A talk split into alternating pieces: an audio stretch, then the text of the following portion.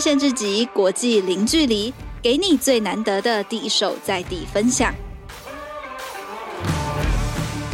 各位听众朋友，大家好，欢迎来到换日线老编会客室的时间哈。那今天又来到我们这个时事热议的话题哈。相信大家如果有在关注国际新闻的话，应该会知道说，呃，最近美国的最高法院哈，连续有两个这个非常有高争议性跟这个高讨论度的这个判决哈。那呃，因为这两个判决影响非常大哈，然后同时间其实大家讨论也都很热烈哈，所以我们这一集呢就特别请呃刚从美国回来的这个。这个长期研究美国政治跟社会的侯志远 Jack 哦，Jack 先跟大家打个招呼吧。嗨，大家好，很高兴又又回来聊聊美国政治。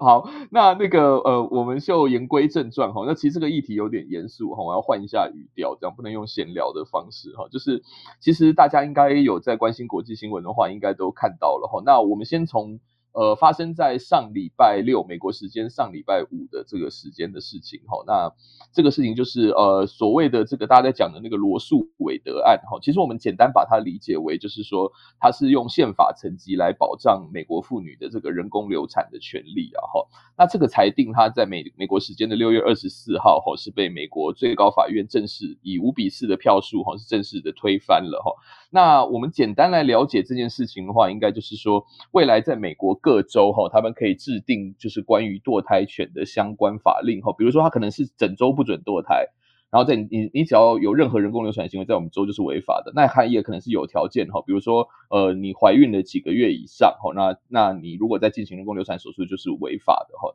那也可能是说哦在什么样的条件之下哈，比如说是从胚胎啊或者是子宫，它背后有涉及到很多不同的定义啦。但总而言之呢，这件事情就是交回各州的州法来决定哈。然后所以换句话说，如果我们很极端的情况下是说。呃，有一个州的州政府哈，他通过说，在我州的境内哈，所有的妇女都绝对不准堕胎的话，这堕胎就是违法的，他可能会有有这个民事责任或是刑事责任哈。那这样的话，美国联邦政府的宪法也是没有办法去限制他的哈，大概是这样。那所以因为这个事情一出来以后，其实当然就就炸锅了嘛，然后，就我们就看到在当天就有非常多的群众走上街头这样。那这走上街头的也有两派哈，那一派当然就是说。比较偏自由派的话，就是所谓的这个 pro-choice 这一派，他们就是说，在到在这个美国各大城市，尤其是湾湾岸的城市，哈，就在就在喊说 my body my choice 嘛，哈，我的身体我的选择这样子。那当然也看得到有一些就是比较传统的，哈或者说比较保守的这个州，哈，他们会觉得说，哇，这个这个。这最高法院的裁定是非常好的哈，完全符合我们的价值哈。那所以他们也做做出了一些庆祝活动。那两边人马到现在看起来也是有一些冲突哈。那 Jack 这个事情你有没有要补充的地方？就其实我觉得大家可能要先了解一下这个 Roe v. Wade 这个嗯嗯这个判决啦，因为其实争议的地方其实连之前已经过世的。美国算左派非常知名大法官那个 Ruth Bader Ginsburg 都是觉得说这个判决其实算是有一点，他的法法源依据是比较呃欠欠缺的啦。简单来说，他就是说你在一个就是依照美国的 Fourteenth Amendment，就算是宪法增第十四个增修条文，就是说所谓一个它是一个 due due process 的一个解释，就是说任何只要牵涉到美国公民的自由啊、自主啊，都是。的 liberty 啊，private 等等的那种判决的时候，你一定都要确认说他要经过一个法合法，就是合理的一个审视的过程啊。那呃，我觉得大家可以再去维 Wikipedia 去查一下这个。但就是所谓的 right to an abortion，在这个判决里面呢，它就是其实是依照说从你有一个 right to privacy，就是说妇女可以呃有这个隐私权来选择自己要要不要。堕胎这样一个判决来说，他有这个隐私权，所以他就有一个可以去选择堕胎的权利。那当然，那个时候五十年前的时候，那时候在美国，我记得在最高法院是七比二，其实还算相对悬殊的一个判决，去认定去通过了。那所以从这个五十这五十年来，其实他的这个法源依据常常就是会被大家所争议的啦。那所以其实。这一次，我觉得这个联邦最高法院，当然现在是一个比较保守派占多数的组合，占多数的一个组成啊，组合对，所以他们这一次其实是以五五票对四票，其实这个五票对四票，算是蛮蛮接近的一个方式去否决说他这个判决不应该是一个正确的对宪法的解读吧。嗯嗯。那当然，这是为什么会有这个判决？其实是我记得应该是密西西比的一个州政府，他是把堕胎限制在十五周以内。那其实十五周这个数字，我记得如果说你是去看参照欧洲等。就其他的西方西方先进国家啊，其实大概也都是在十二周到十五周，算是一个合法的范范围啦。那就是有就是有人去就是去针对密西西比这个判这个这个立法去做一个宪法上的诉讼，然后就辗转送到最高法院。对对，那其实，在针对这个判决的话，其实是以一个六比三的票数去说这个算是一个。合理的一个法法案啊，那其实是最高法院的，算是 John John Roberts，他算是 Chief Justice，嗯，他其实是在这个判决的时候他是支持的，但是在把整个 Roe Roe v. Wade 推翻的时候，他反而就是对这个算是站在一个反对的角度，所以意思是说他对这个十五周他觉得是合理，但是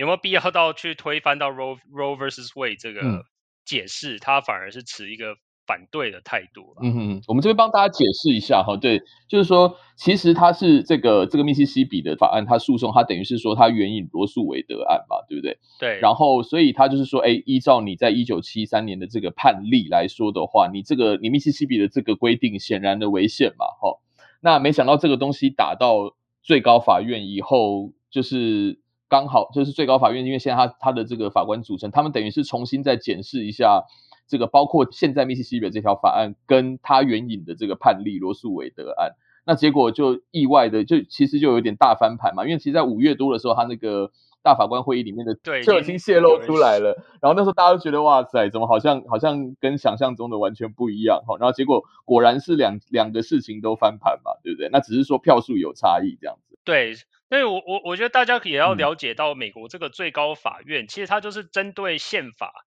做一个解释，它的主要的功能就是这样子。嗯、对，那当然，你如果说是针对，就是长期以来大家会辩论的，就是说这个宪法是一个活生生的宪法，还是说它应该就是要依照它上面的文字去做一个合理的判断？那所以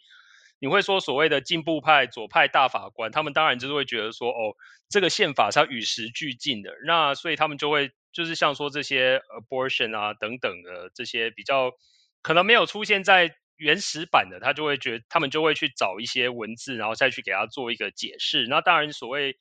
保守派大法官，他们就在美国，这就叫做所谓的 originalist。那他就会觉得，如果你上面没有上面没有写的，就请你好好的去立法这样子。所以这是他他的这个出发点。其实你看那个 Alito Justice Alito 他的解释，他就说这个就是应该要回归到。国会或者是州政府，他们自行去决定，所以其实这个重点是在这里了。嗯、那当然，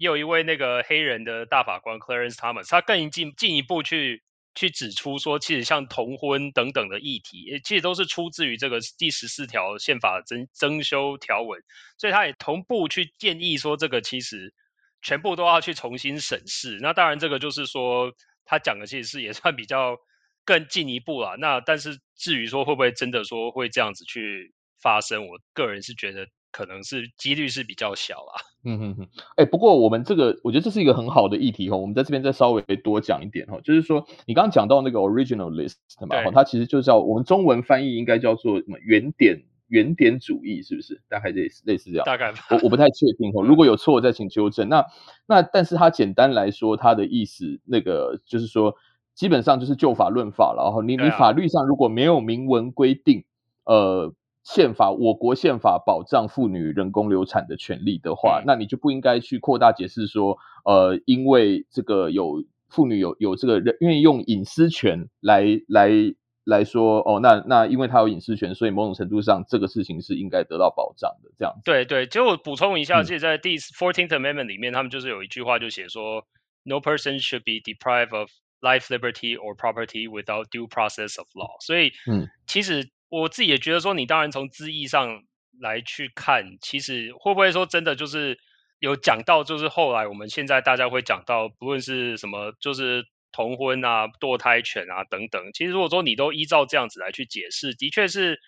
的确是会比较这些所谓 original original list 一定会觉得说，那你就针对宪法的本质去做判断的话，这个其实都是一个算是比较有想象力的去解释了。所以你要不要就是把它送回去正当的一个立法流程啊？所以我觉得，如果说你以最狭义的方式去看的话，我觉得也不能说它是不对啦。但是就是说，毕竟这个议题就是牵涉到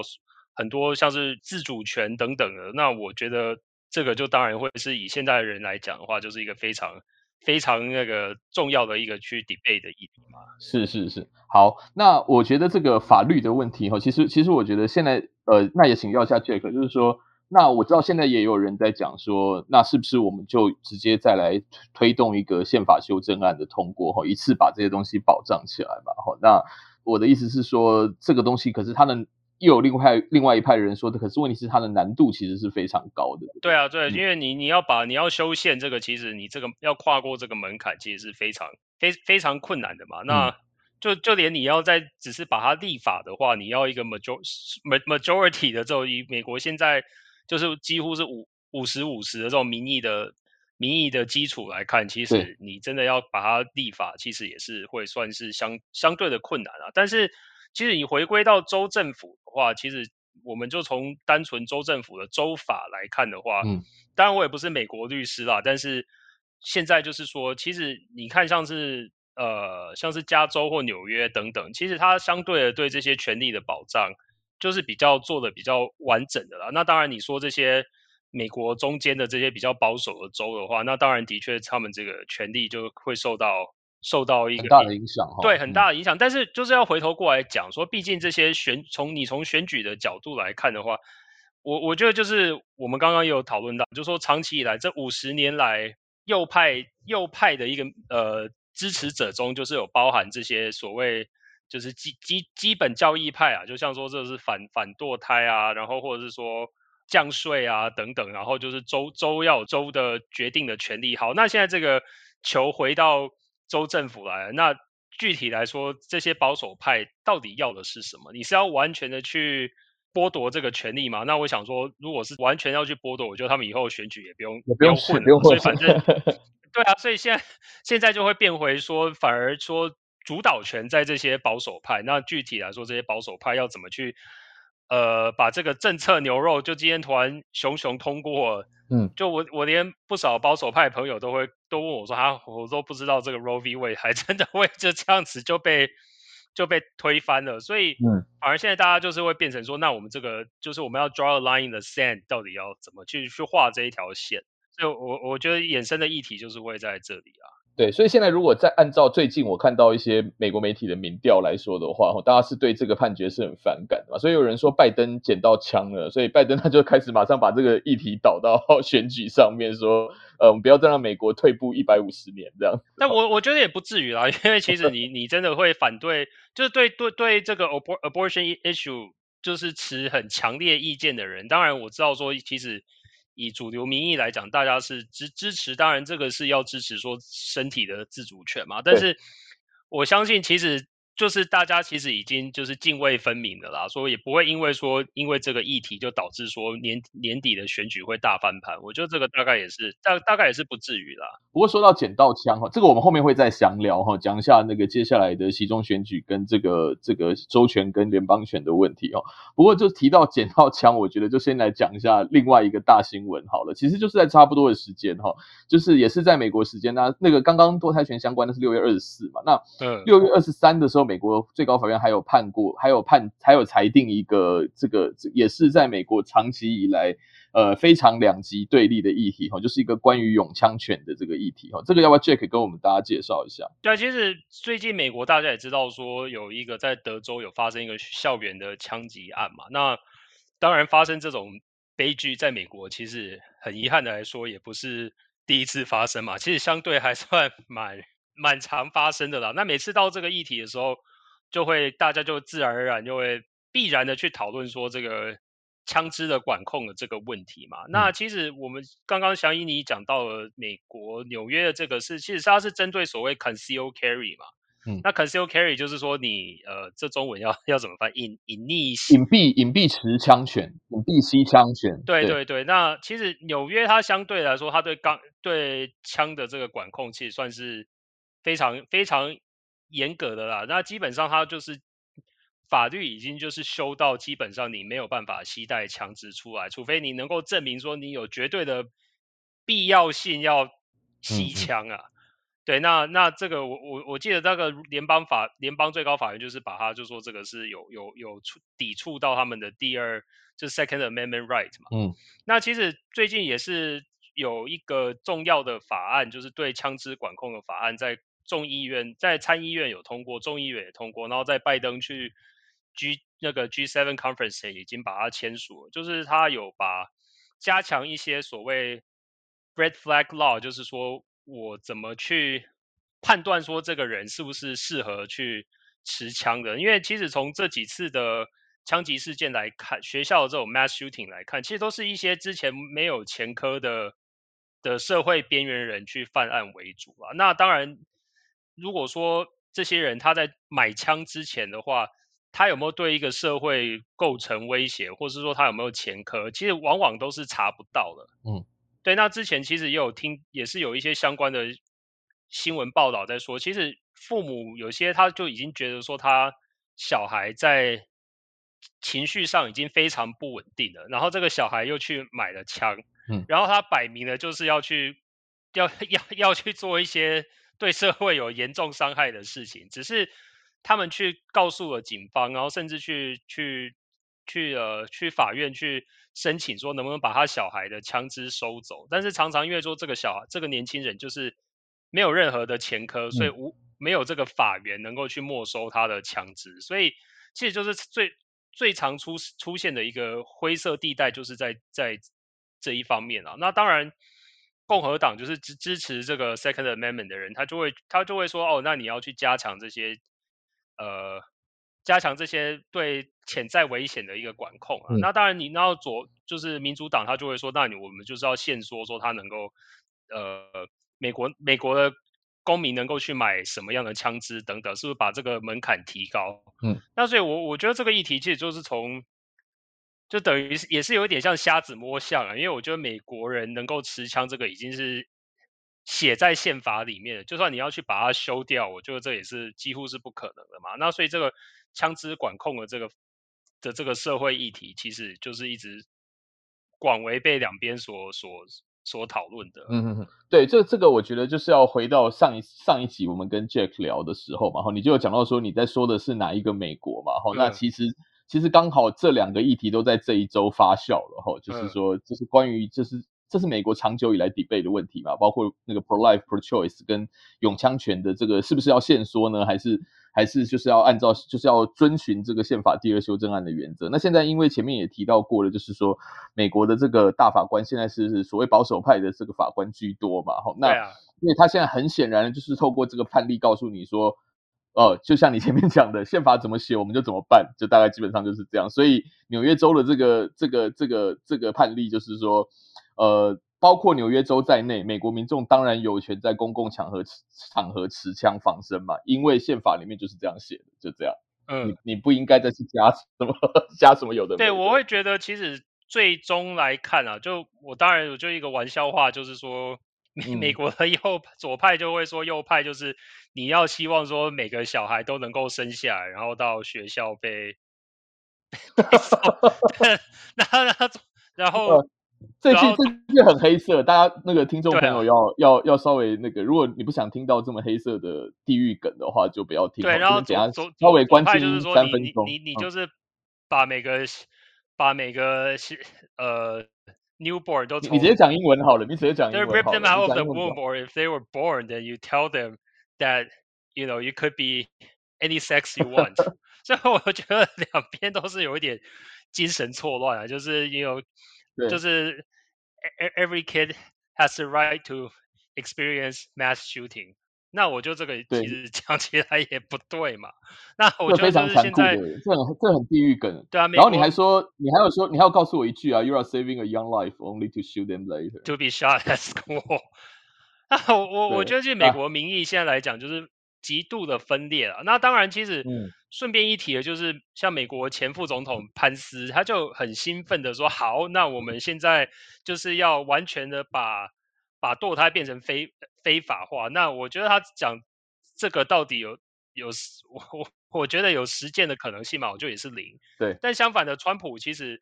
他自己有发言，他当然是去邀功啊，说你看这三个保守派大法官是我提的，都是我我、嗯、对我提，因为其实。像说，你看之前的奥巴马或者是 Bush 啊、Clinton 啊、Reagan 等等，其实他们在八年的任内，大部分都只任命了两个大法官，所以川普在四，他一次对，川普在四年内就任命了三位。当然，你功劳也是要归功于那个 McConnell 嘛，就是 Senate 的 Majority Senate Majority Leader。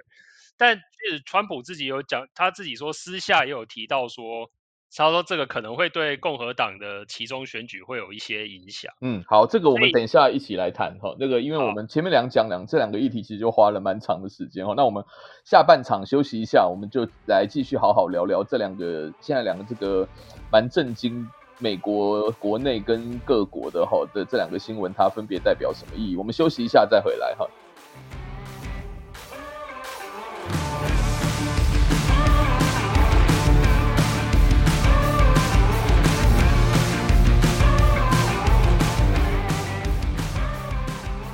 欢迎会来，换日线自己的时事热议时间哈。那上面呃上半场的时候，我们其实大致讲了这两个这个最高法院的判决哈，跟他这个呃判决的理由哈，然后当然还有一些背景的这个脉络哈。那我觉得其实大家到现在最关心的一点，应该是说哇，怎么好像呃这个美国变得我变得是跟我以前认识的美国不太一样了哈，然后。另外一块就是说，到底我们现在要去怎么解读美国的民意啊？哈，那这个部分，因为其实 Jack 陆陆续续在节目里面都跟我们聊过非常多次哈，那我觉得他是看的呃相对来说比较清楚的哈，而且他也不会特别偏哪一方啊哈。那所以你这边就不会特别偏哪一方，但大家都私下都知道说，其实我的 你是属于。你是属于华府东岸精英的那一块，就是川普也讨厌你，然后拜登也讨厌你。我觉得我是，你就承认吧。好，利益 揭露。因为你念 Harvard 又念 Columbia，然后你又保守派的，对不对？然后你家又有什么 Foundation？是那个 Buckley 啊，就你讲那个 Buckley。所以你是自己先揭露立场了哈，但是你会力求客观吧？对啊，力求就是在我就要跟台湾的力求，所以有立场跟听众解释，当然尽量是用客观的角度，尽量对我们没有办法保证。不正不正经的，我们私下讲，好吧？好，那所以你对这个，因为其实你很早很早哎，我记得是二零一五一六的时候。你那时候就告诉我们说，美国这个保守势力，然后这个这个所谓的乡民哈，美国乡民的逆袭，就是说这个事情在接下来几年会发生。现在果然发生了哈，而且同时间它的这个后续的效应，它绝对不是用一个一次总统选举，或者是用一个什么，我觉得它的这个蝴蝶效应是已经一直扩散到现在这样子了哈。那所以到了现在，你再回头看哈，那你觉得到底发生了什么事情？这样？我我觉得从我们这个 Roe Roe v. Wade 或是 Second Amendment 这个辩论来来看的话，其实美美国的右派其实他的组织能力其实算是比起左派相对是比较有目的性的，而且他的动员能力其实也是也是很蛮强的。嗯、那我记得以前我有写过，就是就是美国保守派其实就是分为就是这种 religious conservative 嘛，嗯、就是宗教保守嘛，那还有相对就是所谓传统的这种 classic libertarian，就是自由。古典自由主义啦，像我如果说是我的话，我就会把自己归类为所谓的 libertarian。那当然，之前还有一个所谓就是 neocon，就是 neoconservative，就是那种呃像 John McCain 啊、Mitt Romney 这种，就是非常非常喜欢去，就是跟那种所谓呃军军。所所谓的 industrial military complex 走得很近，然后永远都在 军工复合体，对，军工复合体，然后永远都在管其他国家在干嘛，就像这次会力挺乌克兰的这个这这这这些人啊，嗯、那所以他就是有主要这三个，但是其实川普当总统的时候，他这对 neo neocon 这边其实就是开始跟他越渐行渐远嘛，嗯、那有很多这些传统 neocon 像是 Bush 啊等等，其实都是也是跟他。撕撕破脸啊！但是其实你再回头过来看，其实针对这个最高法院跟美国的宪法怎么去解读，其实呃右派的团体里面有一个叫做 Federalist Society，那他们其实就是长期以来在培养所谓许多右右派大法官啊。那其实川普他在二零一六年选举的话，因为他以前算是民主，他算以前他把自己归类在民主党那边，但他主要是能够获得呃保守派的支持，就是他在他在初选的时候，他就说我会如果我今天当选的话，我会依照这个呃就是这个 Federalist Society 给我的最呃口袋名单来去挑选最高法院的法官。所以他就是借由这个动作去得到他们的支持。嗯、那在最后他当选以后，他也的确是从这个名单里面去任命了三位大法官。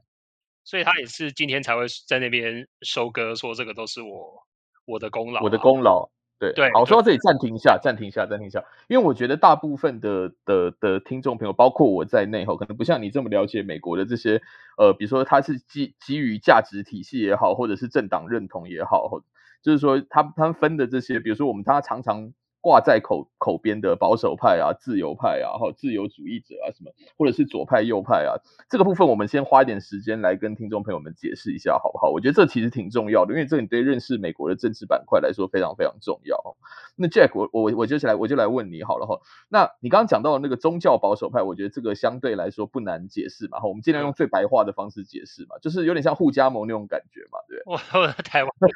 应用系统一样。对，就是说它是基于它有一个很根深蒂固的这个宗教信仰，所以说当然它还是有极端跟相对温和的差异，然后是说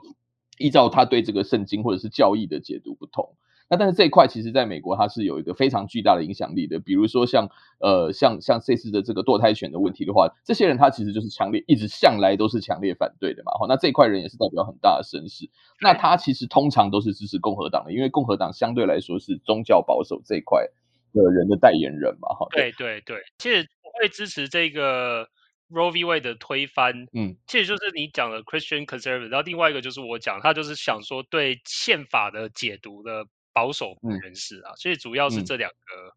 这两个，所以这两个是不一样的哦。另外一块是说，我就是我就是觉得说，这个有点像是宪法的基本教义派，就是说，对宪法基本教育，对宪法，就算它是几百年前立的，但是基本上如果你没有明文写上去，你要么就是修宪，要么就是照着走，这样、嗯、对不对？这是另外一块。所以这两块等于是说，这一次是比较。支持这个这个裁决的人嘛，哈，对啊，好，我觉得最复杂的一块在在叫做俗称自由派，对，这一块真的连我到现在都搞得不是很清楚哦。自由派，因为你看哦，我们现在台湾有很多人也说我是自由派，我是自由派，可是其实他讲出来言论根本不是自由派的言论，对吧？对啊，就是所谓他讲的是左派的言论，就是说左派跟自由派要怎么分？这应该叫做进步派吧，progressive，对，progressive。对，那自由派跟进步派差异在哪里？可不可以帮我们解释一下？没有，自由派就觉得说，假如说以同同婚来讲嘛，嗯，自由派就是那是你的自，那是你的自由啊，你要干嘛那是你的，那是就看你要去干嘛。但是如果没有在宪法里面写的话，那就从州法去通过啊。嗯，所以是不是有一些自由派的人也认为说，这个东西它没有？他他无所谓，这样就是说，那就那就在州法的层次努力。我就觉得我我就是这样子啊，我觉得你那是你的自由，嗯、不要影响到我，你要干嘛都可以。但是相反过来，之前美国又有一个法案，就是说，嗯、最高法院有一个是法案，就是说，就有一位对同同志夫妻，他要去在科罗拉多嘛，他要去买结婚蛋糕，同婚的蛋糕，嗯、但是那个同婚那个面包店的老板说他不做，因为他不因为他不认同同婚。然后结果他就被告歧视了。对对。对，但是如果说你以一个保守派，或者一个 libertarian，一个自由派的角度来讲，他会觉得说，那你就去找别的店、别的蛋糕店来买蛋糕就好。对，所以这很好玩哦。这个在台湾其实最近也有一些事情嘛。那总而言之就是常常会有人说啊，我是自由派，然后。A 说我是自由派，B 说我也是自由派，结果 A 跟 B 水火不容，这样子非常有趣。对啊，就你的自由不是我的自由，因为自由所以各自解读。对啊，好，但是但是我们大体上要认知所谓的自由派是什么的话，我们是不是可以可以把它理解为说，自由派大致上比较偏向相信小政府而不是大政府这样？对，就是算是 limited，就是不要去过度的解读一个政府的权利，因为我觉得。以我的立场来讲，我会觉得这样子其实你会很很失焦啦，就是因为今天你不是说你今天要干想要干什么，我就可以无限上纲的去解读，然后不想做什么又把它就当做说，我觉得这个就是你会丧失一个政府的公平性，所以对我来讲，这个是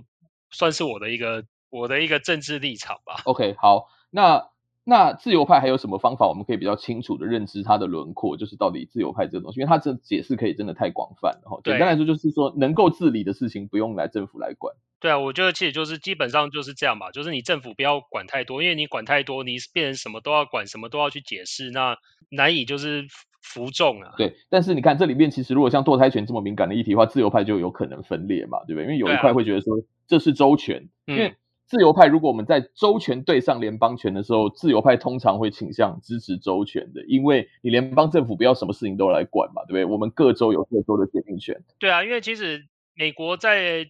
建国初期的时候，联邦政府其实它基本上是没有什么权力的。但你像说来后来他们什么教育部啊、环保署，就是他们的这个环保相关的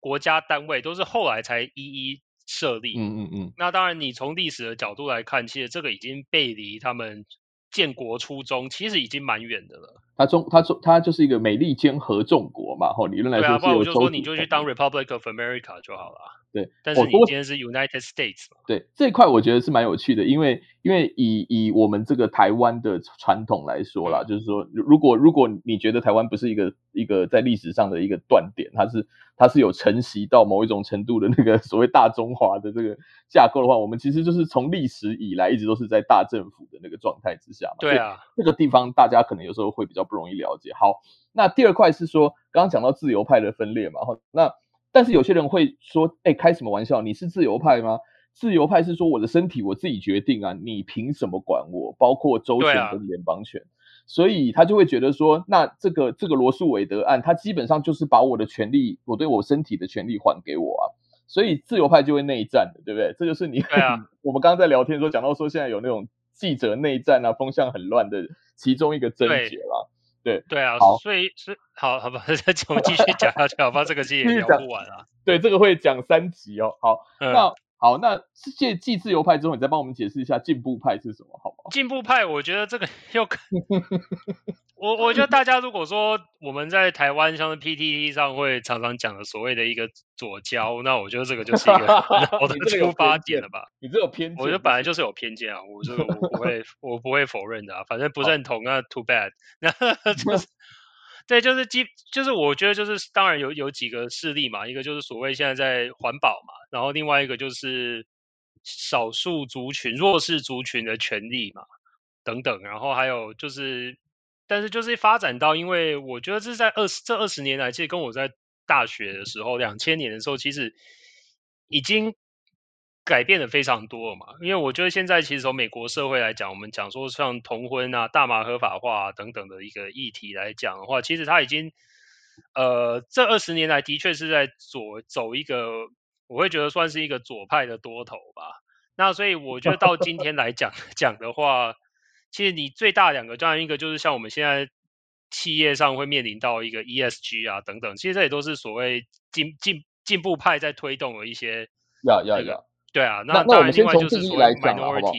哎，好，好，请说。我们简单来说，我我这样解读，你帮我讲，你帮我判断对不对？哈，进步派简单来说，他希望借由体制的力量让社会变得更好，但是那个好的方向去走。对对对，但是那个更好，因为好就涉及价值判断了。对啊。所以它也涉及诠释权嘛？那那个好，我觉得那个好就是说，可能是所谓的，就是 Jack 你常常讲的左派精英心目中的那个好了。对，我觉得就是，对就是你讲的很很没有错啊。他就是，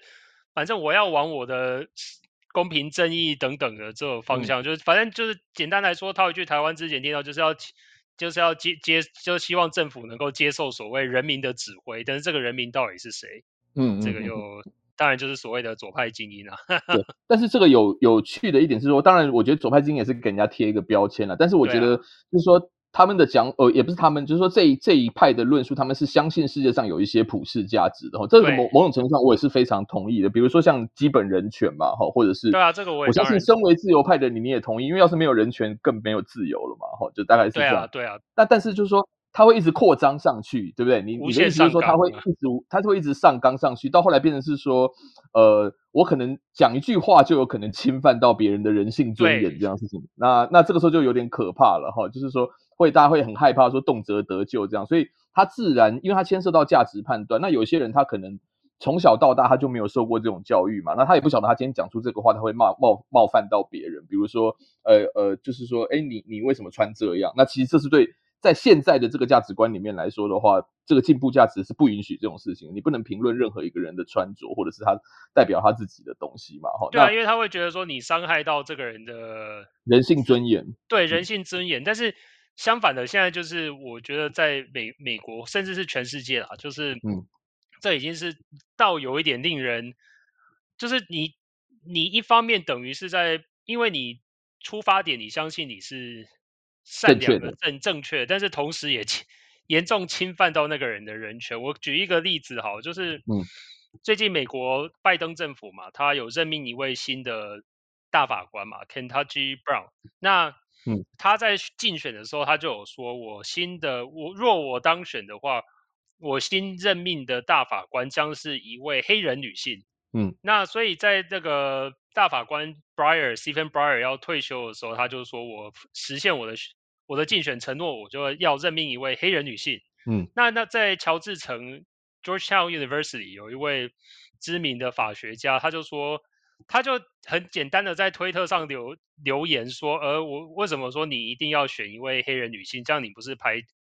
他也是一个很短的推文呃的 Twitter tweet，啊，然后说他认为最好的一位法学家是一位 Indian American，嗯，然后他把名字写出来，嗯，那他说如果你任命他的话，他也将会是第一位亚裔的 Supreme Court Justice。那当然就是他推他写完这一则推特后去睡觉，隔天早上起来就炸锅，嗯，然后他就最后乔治城大学就是要惩罚他嘛，要给他留职停薪等等。嗯，那最后他就去申诉了，但是申诉回来以后的一个结果就是说，呃，学校让他复职，只是一旦有人又要检举他的时候，他就被开除了，所以他就会觉得说我干嘛要 忍受这样子，他就就索性就辞职了。所以我，我我是说，那其实最近美国像在华盛顿邮报也是有几位记者有一些争议性的争议性的言论啊，就像华邮里面也有两位，嗯、一位记者，他一位女性记者，她指控一位男性记者推了一篇文章，嗯，就是说他那个文章好像就是说女性要么不是 bipolar，就是呃，好像是 bisexual。嗯，然后他他只是这也蛮严重的，不是躁郁症就是就是就是双性恋。对，他当然他他他只是说，因为我我相信很多记者其实他们会在在他们推推特 profile 上写说，我推了哪篇文章不代表我支持他的言论，不代表我的立场。反正这位女、呃、女记者就是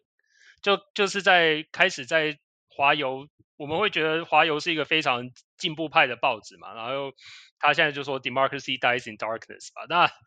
就他就在里面开始引战嘛，然后就整个华邮就陷入一个风暴，就是到底这个构不构成要把另外这位资深的政治记者炒鱿鱼的的的罪嘛？那嗯，当然最后这位男性记者也是被也是被停留留职停薪一个月了，但这位女记者就觉得她实在受不了，不够，然后这样子还不够，一定要让她不用混混不下去。然后，但最后华邮真真也受不了，就把那位就请那位女女记女记者离职了。哦，真的啊？对。还有另外一个故事，另外一个故事也是有一位女女记者，她一直在肉搜，就是一个右派知名的推特网站，叫做 Liberals of TikTok。他就是常常这个，其实他也是主要是在转 po 一些比较夸张的左派的左派行径的一些短片啊。然后这位记者就后来肉搜到了这个人，那但这个人他其实说只是一位，好像是一位房仲啊，一位妈妈还是什么的。但那个后来大家就会对他的行径感到说你，你你有必要这样肉搜到这个地步吗？然后他就开始指控说，我遭到右派人士的的跟踪啊、骚扰啊等等。嗯，但后来经过查证后。却证明说他这些并没有发生这些事情，像他他有指控说一个右派媒体叫做 Drudge Report 这个创办人一直在骚扰他，但后来 Drudge 也出来说我完全没有，没有。对，然后其实这种行径最近是越来越多这种案例啦，但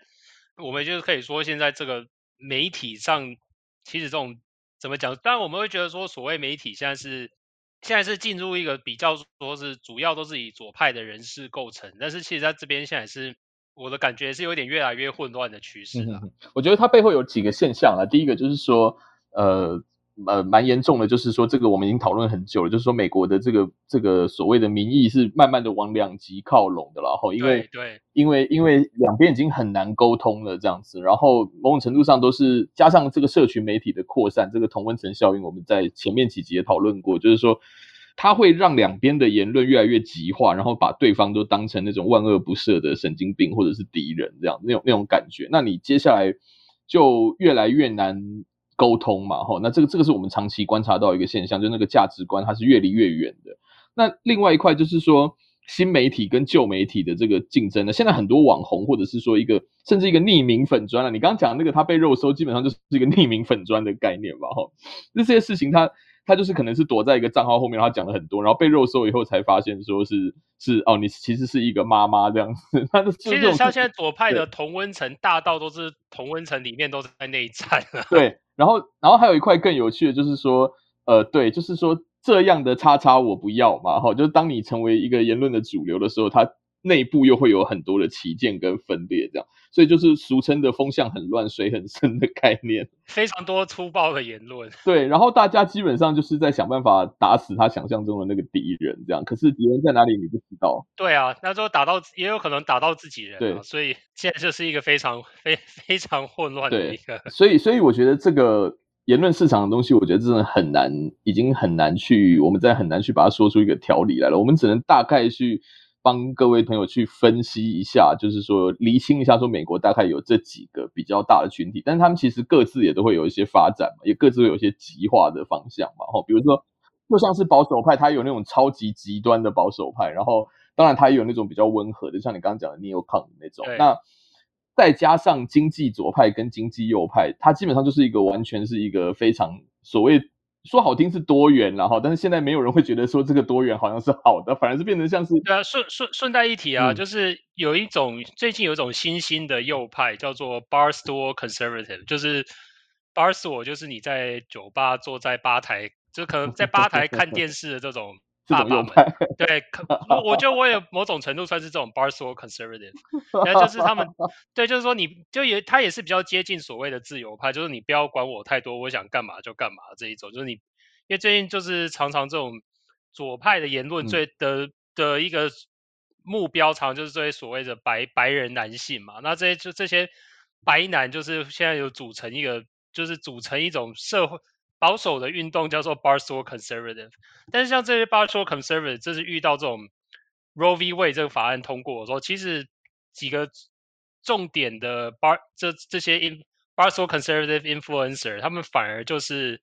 说哈怎么这样子？然后说那这样子的话，他们就是出简单来说就是反对这个 Roe v. Wade 的被推翻了。所以其实我就是简单举这个例子来说，其实左右派现在其实内部都还蛮乱的。嗯嗯嗯，好，那我们就先回到所谓的比较现实的层面好了哈，因为这个 ideology 的东西真的讲不完哈，意识形态的东西会讲不完，所以那 Jack 你帮我们看看说，那这两个法案相继通过以后哈。呃，具体来说会造成什么影响？我觉得那个堕胎权的部分应该蛮清楚，它某种程度上就是各州决定了哈。那其实我们在网站上也整理过，就大概有有十三州会马上会有一些变化，那接下来可能有七到八州也也会有一些呃调整然后那但是我觉得永枪的这一块，我觉得比较少讨论哈。这一块我觉得特别来讲一下好不好？就是说接下来是怎么样？就是说在美国，其实你只要坐飞机，比如说我们现在。接接下来解封了，然后我去美国玩，我心里中心里的预设就必须是说，在当地的每一个人都可能在他的怀里有一把枪了吗？是这样吗？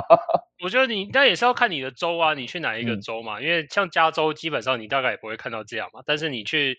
中部的话，的确有有些像是德州等等啊，他们在枪支的携带上面算是非相对非常自由嘛。我之前有朋友。嗯对啊，他说他去去犹他还是什么买一把枪，大概就二十分钟就搞定了。他是公民嘛，对不对？对啊，美国公民啊，所以、哦、呃，我觉得其实以枪支来讲，我我个人认为啦，短期内应该也不至于有什么很大的很大的变动啊，嗯、因为其实也一样嘛，因为美国呃就是两岸加就是所谓的西岸跟东岸相对就是进步派的大本营嘛，嗯、那。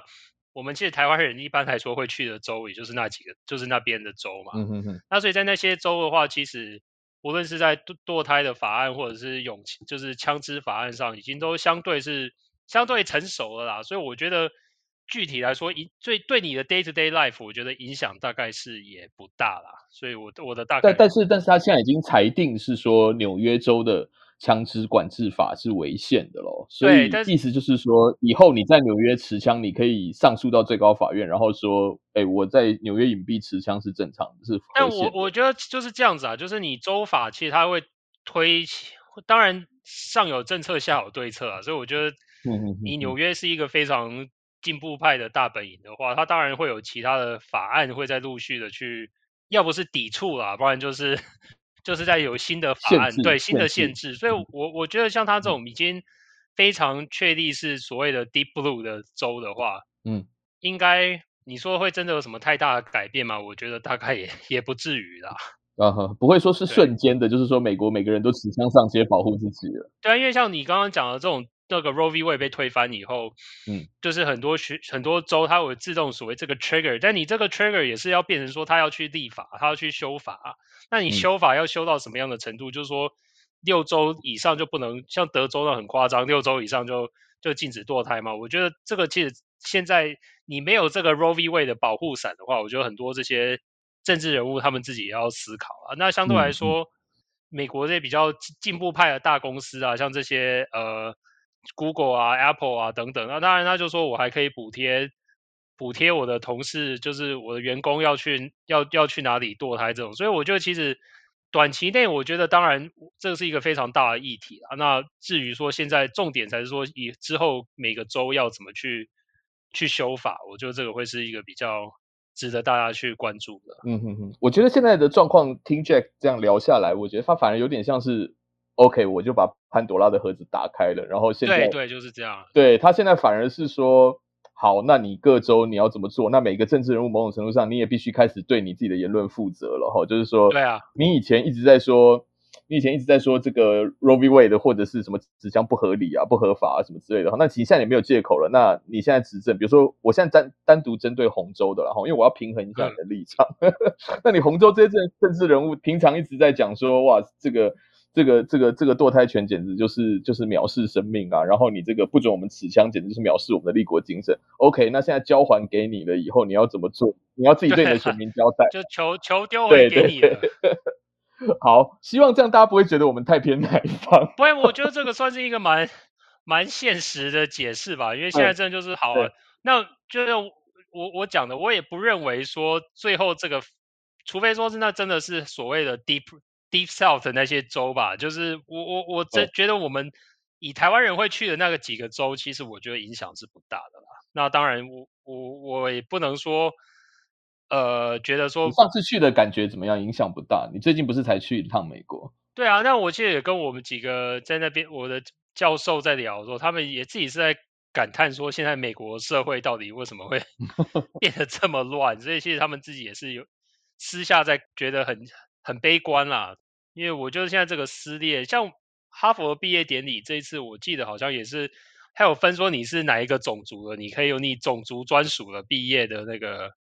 party。然后我觉得这个好像也抵触了以前马丁路德金讲的，你就是你不要 don't judge by the color of your skin 嘛，简单来讲。所以真的是已经有点价值观的混战也好，混战比较好听，其实有点错乱那种感觉哈，就是说、啊、，anyway 好。嗯那我们最后还有一点点时间哈，就是 Jack，就因为接下来现在因为这个状况嘛，哈，我们也看到，包括不管是共和党也好，或者是拜登也好，现在也就开始全力备战了，基本上就是要在十一月的其中选举做一个大决战了。对啊，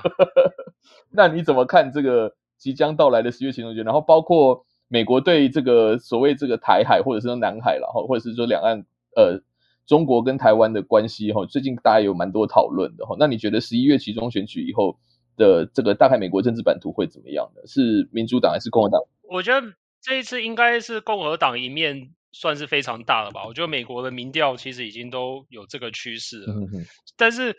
问题是就是呃，共和党他在几个州所推出来的，就是经过他们初选所出来的候选人，其实本身来讲。是不是最好的候选人？这个有待有待商榷啦。嗯、所以可能就是也有人在说，他其实就是这次可能是共和党难难得的大好机会，但是可能会被他们自己的提名过程给搞砸。像简单来简单来说啊，像他密苏里现在民调微幅领先的一位候选人是参议员候选人，是他们之前的州长，但这个州长就是他在争议之中下台啊，就是他有婚外情啊，然后。恐吓啊，等等，就是很多很夸张的罪名。但他现在突然又说又要卷土重来，说要参选参议员，然后民调居然还领先。嗯，所以这也是很很特殊的现象。那像在 Pennsylvania，他这次提名共和党提名的一位参选人，他之前是在欧普拉节目担任医疗顾问的的，算是也是呃电视明星啊。但是他也之前一一直以来都是民主党的。的党员，那现在突然因为川普的支持，因为跟川普是好朋友，所以跑来共和党倒戈。那他对倒戈到共和党，但是也是对所谓右派的传统支持者的距离来讲是非常遥远的啦。嗯、对，那那像在乔治亚现在，呃，就是上次因为川普捣蛋的原因，所以他两席参议员都掉了。那这次会有一席要重新来选举，那但他们推出的候选人是一位以前前。美式足球的在乔治亚算是明星的人物，叫做 Herschel Walker，只是他有那个名称，就是大家家喻户晓的名的名号啦。但是他在政策辩论上是非常非常薄弱的，所以呃，我觉得当然这是总总结来讲，对共和党一面是蛮大的，但是他们有没有办法把握，那又是另外一回事。那至于会不会影响到美国对台关系，我觉得应该是不会啦。嗯，因为国务院还是基本上还是一样。国务院，因为其实国务院基本上是，我觉得在这几年美国的发展来讲，参众两院很难管得到国务院啊。简单来讲，从川普开始就是这样。因为我其实从奥巴马或是布希啊，像他就是有些战争，他其实也可以绕过国会嘛，嗯、就是不然就是一直轰炸就好了。那所以其实现在